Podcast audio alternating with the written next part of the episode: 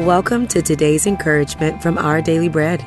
Our reading, titled Traveling Light, was written by Katara Patton. A man named James took an adventurous 1,250 mile journey down the west coast of the U.S., biking from Seattle, Washington to San Diego, California. A friend of mine met the ambitious biker near the cliffs of Big Sur, 930 miles from his starting point. After learning that someone had recently stolen James's camping gear, my friend offered his blanket and sweater, but James refused. He said that as he traveled south into the warmer climate, he needed to begin shedding items. And the closer he got to his destination, the more tired he became. So he needed to reduce the weight he was carrying. James's realization was smart. It's a reflection of what the writer of Hebrews is saying too. As we continue our journey in life, we need to throw off everything that hinders and the sin that so easily entangles. We need to travel light to press on. As believers in Jesus, running this race requires perseverance. And one of the ways to ensure we can keep going is to be free of the weight of unforgiveness, pettiness, and other sins that will hinder us. Without Jesus' help, we can't travel light and run this race well. May we look to the pioneer and perfecter of faith so that we won't grow weary and lose heart.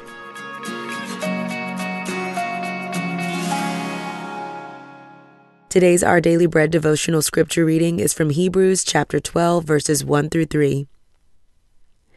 Therefore, since we are surrounded by such a great cloud of witnesses, let us throw off everything that hinders and the sin that so easily entangles. And let us run with perseverance the race marked out for us, fixing our eyes on Jesus, the pioneer and perfecter of faith for the joy set before him, he endured the cross, scorning its shame, and sat down at the right hand of the throne of God. Consider him who endured such opposition from sinners, so that we won't grow weary and lose heart.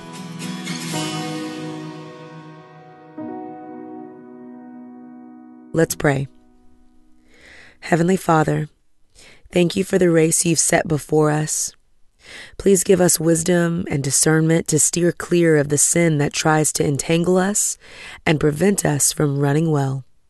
Thank you, Lord. It's in Jesus' name we pray. Amen. Thanks for listening today. My name is Tony Collier, and today's encouragement was provided by Our Daily Bread Ministries.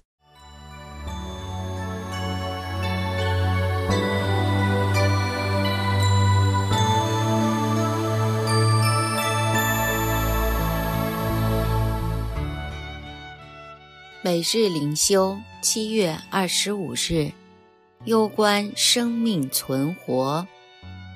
虽有首领坐着妄论我，你仆人却思想你的律例。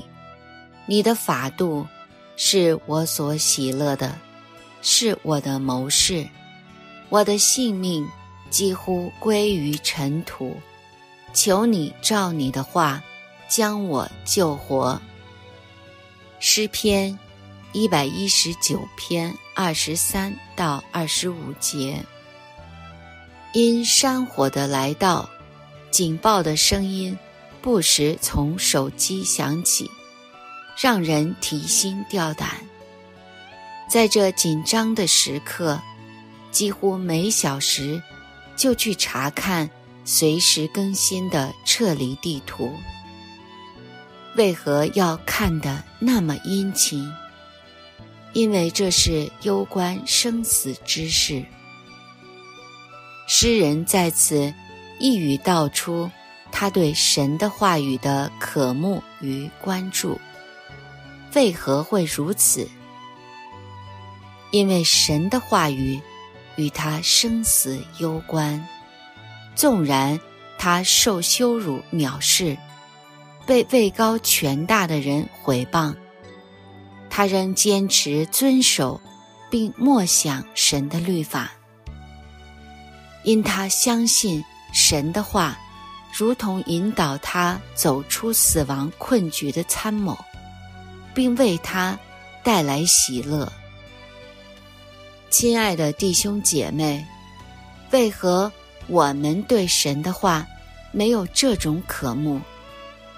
因为我们没有意识到神的话语与我们生死攸关，所以宁可用自己的方法，靠着肉体的聪明来解决所面对的问题。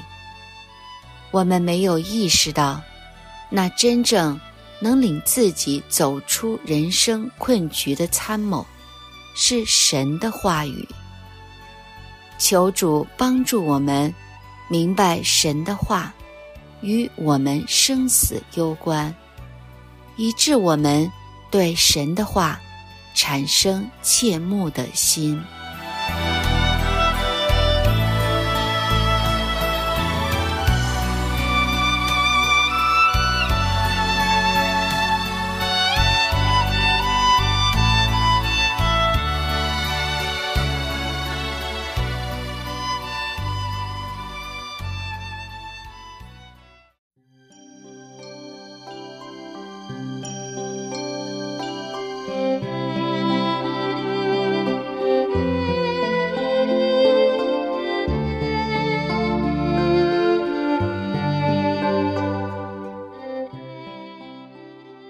有福吗？马太福音五章三节，有福了。初读主耶稣话语的时候，觉得平平无奇，于是不自觉的抛所有的都在脑后了。例如八福，就似乎只是一套温和。优美的观念，是为那些超世贤弟的人而设的。对于这个冷酷平凡的世界，并无实际用场。可是，不久我们就会发现，八福其实有圣灵的炸药，当碰到生活环境的引发线，就会爆炸。圣灵会提醒人。八福中的那一项，我们就会说：“多令人震惊的一句话呀！”我们就得决定，是否愿意接受属灵上的重大的改变。我们若肯顺服，在所处的环境中，就必须产生得救，也可以依字面。应用登山宝训，按字面意义来解释，登山宝训是小孩的玩意儿。但照神的灵，把主的话应用在我们的境遇上，却是圣徒一项严肃的功课。耶稣的教训与我们看事的常理大不相同。开始的时候会令人浑身不舒服。当圣灵把主的话应用在我们实际生活中的时候，我们便慢慢的学习了，依从主耶稣的观念来做事及说话。登山宝训不是一套规则，而是生活的写照，就是当我们顺服圣灵时所活出的生命的样。让我们一起祷告。主啊，最近我感到灰暗而不明朗，好像你正在带领我们进入一个真理的范畴，是我前所未得到的。主啊，请你高举我，直至我看见你，支持我，直至我完成你的计划。我们这样祷告，是奉主基督的名求。阿门。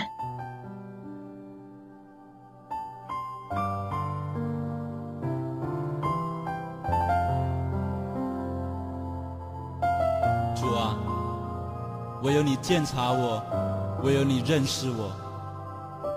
我需要你在我的生命当中，成为我的力量，成为我的引导。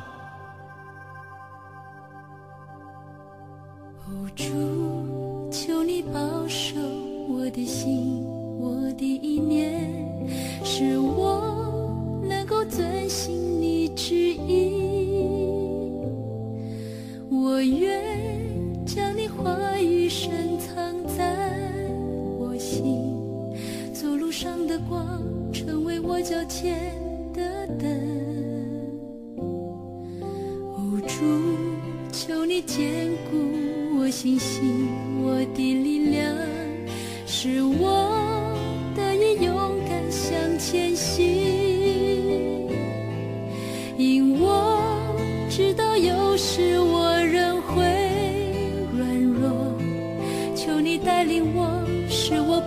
在退缩，